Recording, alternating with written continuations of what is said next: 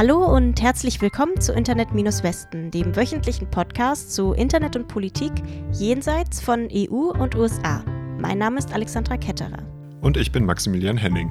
Heute sprechen wir über Informationsfreiheit in Namibia, gesperrte chinesische Wikipedia-AdministratorInnen, viele, viele Datenlecks in Thailand und dann nochmal über China.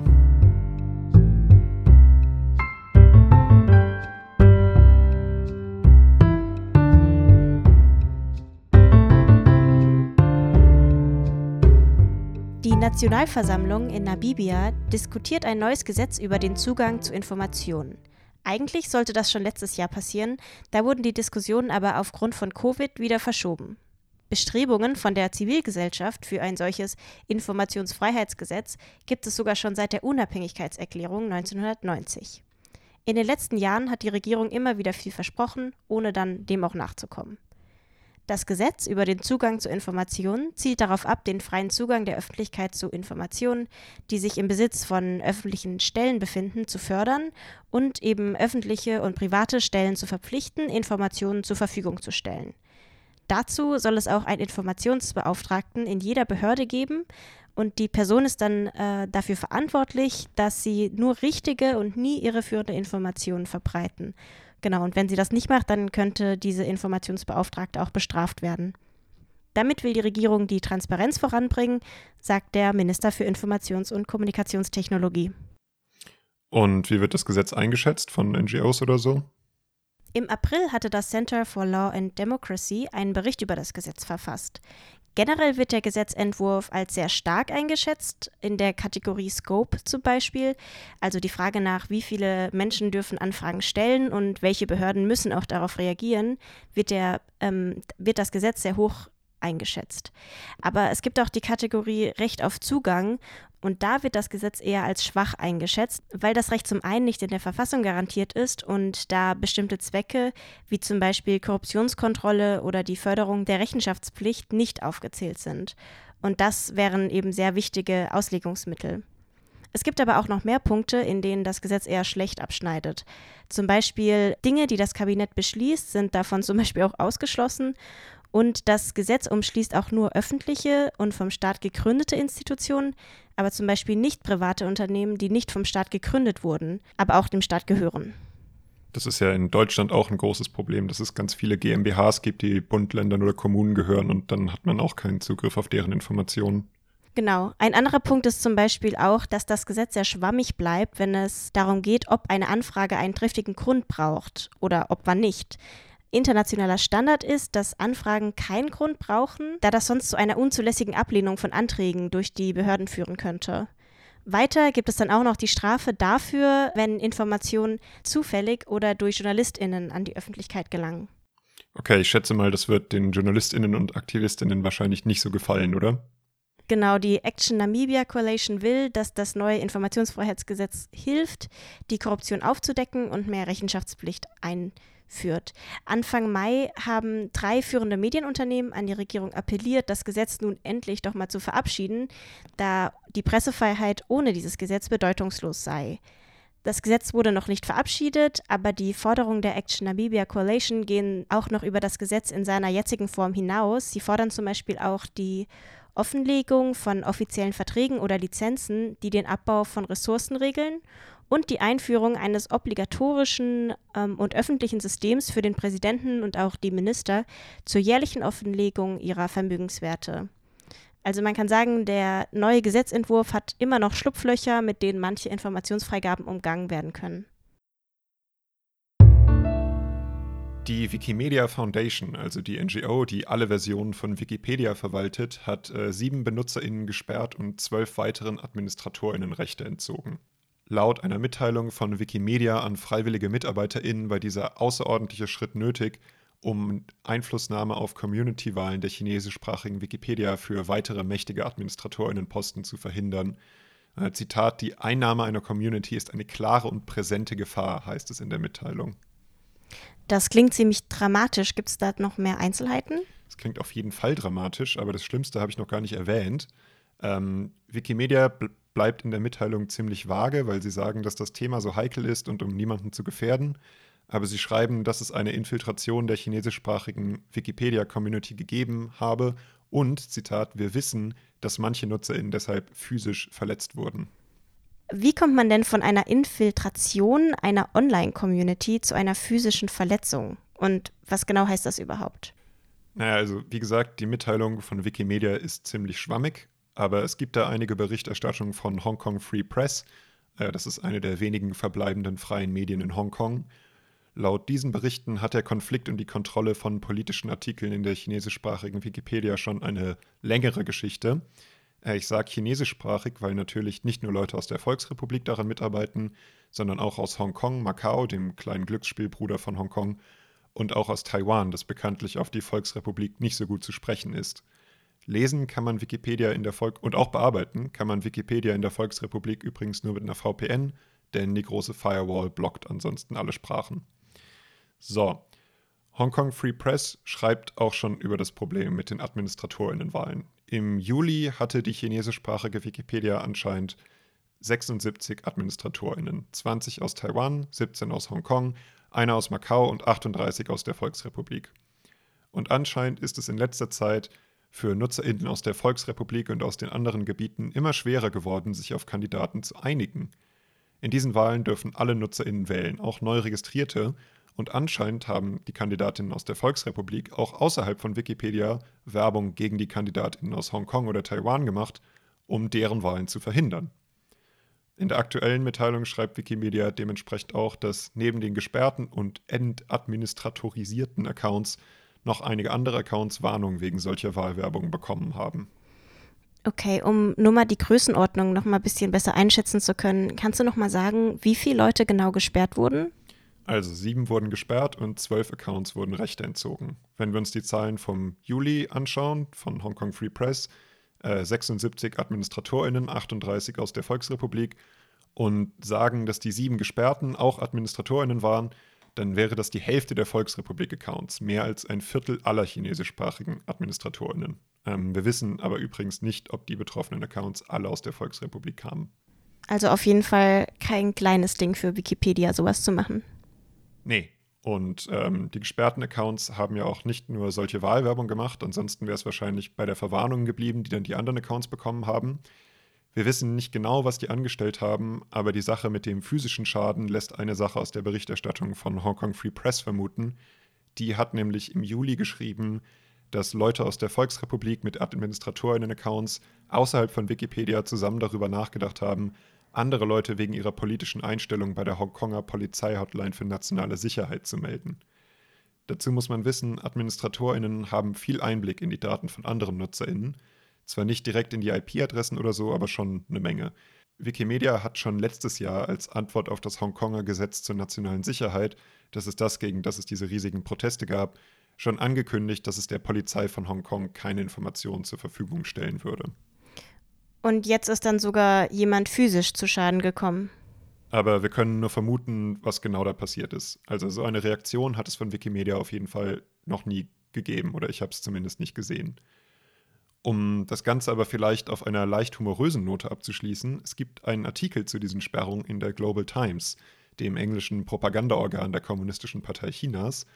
Und da äußert sich ein anonymes Mitglied der Gruppe Wikimedians of Mainland China und zwar sagt diese Person, mit den Sperrungen würde die Neutralität von Wikipedia gefährdet. Das Ganze sei eine wohlkalkulierte Unterdrückung, geplant von antichinesischen Kräften.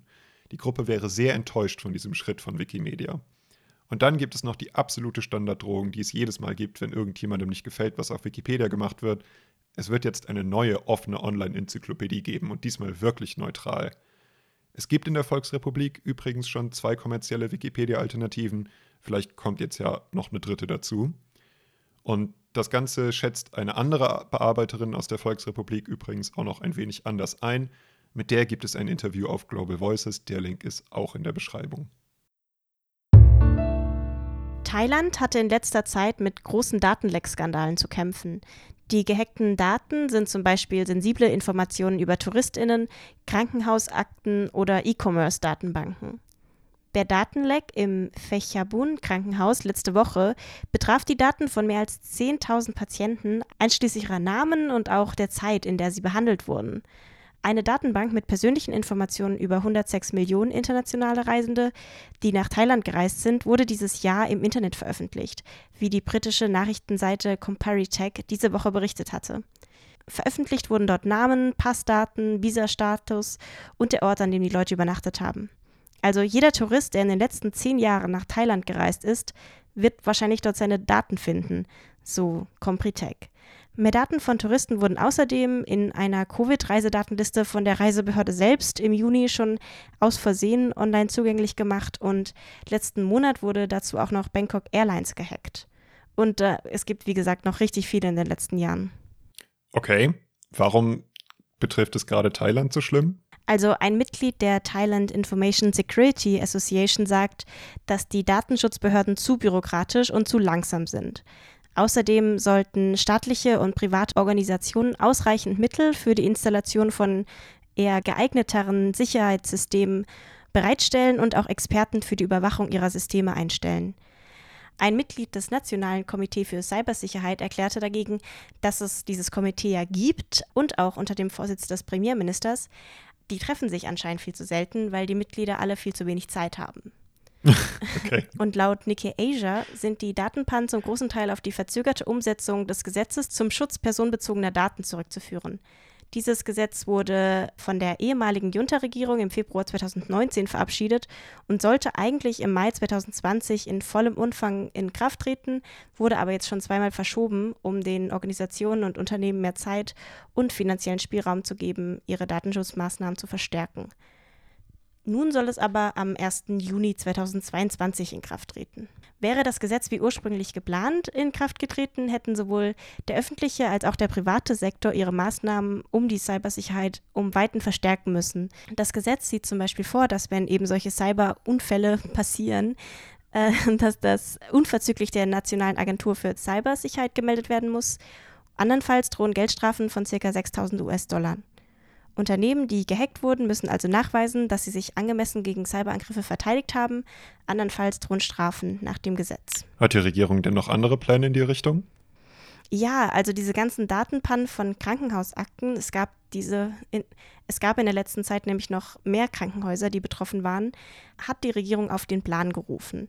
Die National Telecom hat sich mit dem sogenannten Government Big Data Institute zusammengetan und eine nationale Gesundheitsdatenbank ins Leben gerufen. Laut dem Institut soll diese Datenbank sehr gut gegen Cyberangriffe geschützt sein und es möglich machen, dass die Krankenhäuser ihre Patientenakten miteinander austauschen können, falls ein Patient von einem zu einem anderen Krankenhaus wechselt. Und finden das alle gut? Also gegenüber der Gesundheitsdatenbanken dieser nationalen ähm, habe ich jetzt noch keine Kritik gefunden, aber gegenüber den Cybergesetzen ähm, also es gibt es Menschen, die das nicht gut finden, aber das zielt auch besonders auf andere Konsequenzen des Cybercrime-Gesetzes ab. Ähm, das Internet in Thailand ist ziemlich eingeschränkt. Ähm, Im Sommer 2020 gab es große Proteste gegen die Regierung und daraufhin hat sie die Meinungsfreiheit online sehr stark eingeschränkt und eine repressive Notstandserklärung durchgesetzt. Es gibt einen Bericht von Freedom of the Net und der bezeichnet das Ganze als digitale Diktatur, die auch noch mit diesen Cybergesetzen legitimiert wurde. Wenn eine Cybersicherheitssituation ein kritisches Niveau erreicht, erlaubt nämlich das Gesetz dem vom Militär geführten Nationalen Sicherheitsrat, alle Verfahren mit seinem eigenen Gesetz außer Kraft zu setzen. Positiv äh, wäre aber, so die Autorin des Berichts, dass thailändische Gerichte mehrfach Anträge der Regierung auf Beschränkung von Inhalten und Schließung von Plattformen abgelehnt und zugunsten von Personen entschieden haben, die wegen ihrer Online-Inhalte strafrechtlich belangt wurden. Einschüchterung und Schikanen durch die Behörden, die sich gegen Online-Aktivitäten von Einzelpersonen richten, gibt es aber immer noch. So, sehr geehrte Zuhörerinnen und Zuhörer, Sie sind jetzt bei einer Premiere bei unserem Podcast dabei. Wir berichten das erste Mal zweimal über das gleiche Land in einer Folge. Es geht jetzt nämlich das zweite Mal nach China. Die China Digital Times hat nämlich einen Bericht eines chinesischen Telegram-Accounts übersetzt. In dem wird zusammengefasst, was für Fehlermeldungen, Mitteilungen und andere lustige Sachen einem so angezeigt werden, wenn man auf dem chinesischen Twitter-Äquivalent Weibo zensiert wird. Das Ganze hat sieben Kategorien. Los geht's. Okay, also sieben Dinge, die passieren, wenn man von Weibo zensiert wird. Ich bin gespannt. Zu Recht. Nummer eins. man kann keine Kommentare mehr posten oder sie werden nicht mehr angezeigt. Der Fehlername dafür ist anscheinend Fehler 221, so heißt auch der Bericht. Nummer 2. Bilder oder Videos können nicht angezeigt werden oder werden gelöscht. Da gibt es ein Beispiel in dem Bericht, wo eine Weibo-Nutzerin dem Support eine Nachricht geschickt hat, weil ein Video entfernt wurde. Inhalt des Videos, Zitat, Liebe sollte tolerant und respektvoll sein, egal wer man ist, unabhängig von der Ethnie und unabhängig von der sexuellen Orientierung. Die erste Antwort vom Weibo-Support darauf, bitte warten Sie einen Moment, wir bearbeiten das gerade noch. Zweite Antwort vom Weibo-Support, Zitat, Hallo, es wurde bestätigt, dass dieses Video eine Regelverletzung ist. Es fördert eine inkorrekte Ansicht auf Liebe und Hochzeit. Oh no. Ja. Dritte Kategorie, Einschränkungen. Posts erscheinen nicht auf den Profilen von NutzerInnen und werden nur sehr wenigen oder gar keinen Leuten angezeigt. Der Repost-Button wird automatisch entfernt. Ähm, Alternative, der Knopf ist sichtbar, aber Reposts erscheinen ohne Inhalt. Oder man kann den Originalpost nur von anderen Leuten Reposts aus reposten. Die Repost-Funktion und Kommentare werden entfernt, Likes werden ausgeschaltet, der Post kann gerepostet werden, aber der Inhalt des Originalposts wird nicht angezeigt. Der Post kann nicht mehr bearbeitet oder für Geld promotet werden oder es werden nicht alle Kommentare angezeigt. Okay, so viel Repost. Ich bin ein bisschen verwirrt, aber wir wissen jetzt irgendwie ja. auch nichts darüber, wann was gemacht wird. Nee, das wird in dem Bericht nicht erklärt. Das ist alles wirklich nur eine crowdgesourcete Auflistung, was man als Nutzerin angezeigt bekommt, wenn Weibo irgendwas mit Post gemacht hat, weil ihnen der Inhalt nicht gefallen hat. Also das ist auch explizit eben nicht erklärt, weil die Leute dann natürlich nicht wissen, warum Weibo irgendwas gemacht hat. Genau. Dann Nummer vier bei den Kategorien Zensur von Inhalten eines Posts. Da gibt es dann ein paar lustige Meldungen. Zum Beispiel, Zitat, ein Nutzer hat dich gemeldet, weil du Regeln verletzt hast. Entsprechend Weibos Regeln für Meldungen und Beschwerden wurde der Inhalt entfernt. Oder dieser Post wurde entfernt, weil er relevante Gesetze und Regulierungen und die Weibo-Regeln für Meldungen und Beschwerden verletzt. Das wird dann als Fehler 20112 angezeigt. Auch gut, ähm, Account von Cyberpolizei für angebliche Verletzungen von Regulierungen inspiziert. Inhalte werden nach Verletzungen von Regulierungen untersucht. Oh je, Cyberpolizei. Das will man dann wahrscheinlich nicht auf dem Accounts von seinen FreundInnen sehen. Wahrscheinlich eher nicht. Ähm, ja, und es können auch noch Posts mitsamt Reposts gelöscht werden. Der Originalpost kann stehen gelassen werden, aber dafür können manche Antworten entfernt werden. Oder der Support von Weibo kann die Posts von bestätigten Accounts, die heißen auf Weibo große Vs nach dem Symbol für bestätigte NutzerInnen, äh, nur für die BesitzerInnen der Accounts sichtbar machen. Da gibt es auch wieder ein Beispiel, in dem so ein bestätigter Account anscheinend eine Nachricht vom Weibo-Support gescreenshottet und dann wieder auf Weibo gepostet hat. Äh, Zitat: Hallo, der Weibo-Inhalt, den Sie um 2.20 Uhr und 34 Sekunden am 1. Februar 2020 gepostet haben, kann nicht mehr normal angezeigt werden. Es wird empfohlen, dass Sie in der Zukunft davon absehen, ähnlich sensible Inhalte zu posten oder weiterzuleiten oder sensible Inhalte zu kommentieren um Unterbrechungen beim normalen Funktionieren Ihres Accounts zu vermeiden. Unterbrechungen, die wir dann leider selbst verursachen müssen. Ja, äh, wahrscheinlich davon auszugehen. So, und schnell noch die restlichen Kategorien. Nummer 5, Suchzensur. Das heißt zum Beispiel, ein Account existiert, wird aber beim Suchen nicht angezeigt. Oder beim Suchen werden nur noch Inhalte von verifizierten NutzerInnen angezeigt. Schöne Fehlermeldung. Entsprechend den relevanten Gesetzen und Regulierungen können die Suchergebnisse nicht angezeigt werden. Kategorie 6 Sperrungen. Da gibt es natürlich den Klassiker, weil sie vor kurzem Inhalte gepostet haben, die relevante nationale Gesetze und Regulierungen verletzen, wird ihr Weibo-Account für 7 Tage, 30 Tage, 90 Tage, ein Jahr und so weiter gesperrt. Da gibt es aber auch noch Variationen. Zum Beispiel muss man dann einen Verifizierungscode eingeben, um Posts zu liken, zu kommentieren oder zu reposten, oder es wird ein Fehler angezeigt, wenn Posts innerhalb zu kurzer Zeit zu oft gerepostet werden, also wenn irgendwas zu sehr viral geht. So, und jetzt kurze Frage. Was meinst du ist die letzte Kategorie? Da gibt es nur eine Fehlermeldung drin. Der Fehlercode ist, falls es dir hilft, 3022608. Oh, es muss auf jeden Fall die interessanteste sein bei dem Fehlercode. Ja, wunderbar. Ne? ähm, ja, es wird dann dir folgende Meldung angezeigt. Ungewöhnliche Aktivität wurde auf Ihrem Weibo-Account festgestellt. Bitte reaktivieren Sie Ihren Account, um normale Funktionen wiederherzustellen. Bekannt anscheinend als Account Bombing und von außen steht dann auf deinem Profil zum Beispiel, dieser Account kann nicht angesehen werden, weil der Nutzer für das Verletzen von relevanten Gesetzen und Regulierungen und den Bedingungen des Weibo Community Agreements gemeldet wurde. Oder alternativ, Inhalt existiert nicht.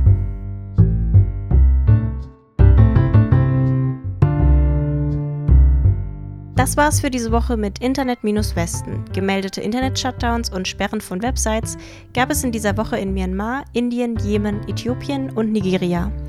Alle Links zu den Quellen in dieser Folge findet ihr auf unserer Seite internet-westen.de und auf unserem Twitter-Account at-westen. Wenn ihr uns unterstützen wollt, wir freuen uns über gute Bewertungen, Abos und Empfehlungen an Freundinnen. Recherchiert und gesprochen haben Maximilian Henning und Alexandra Ketterer. Die Musik in dieser Folge wurde produziert von David Breckerbohm auf Soundcloud Balthasar Malte. Bis nächste Woche.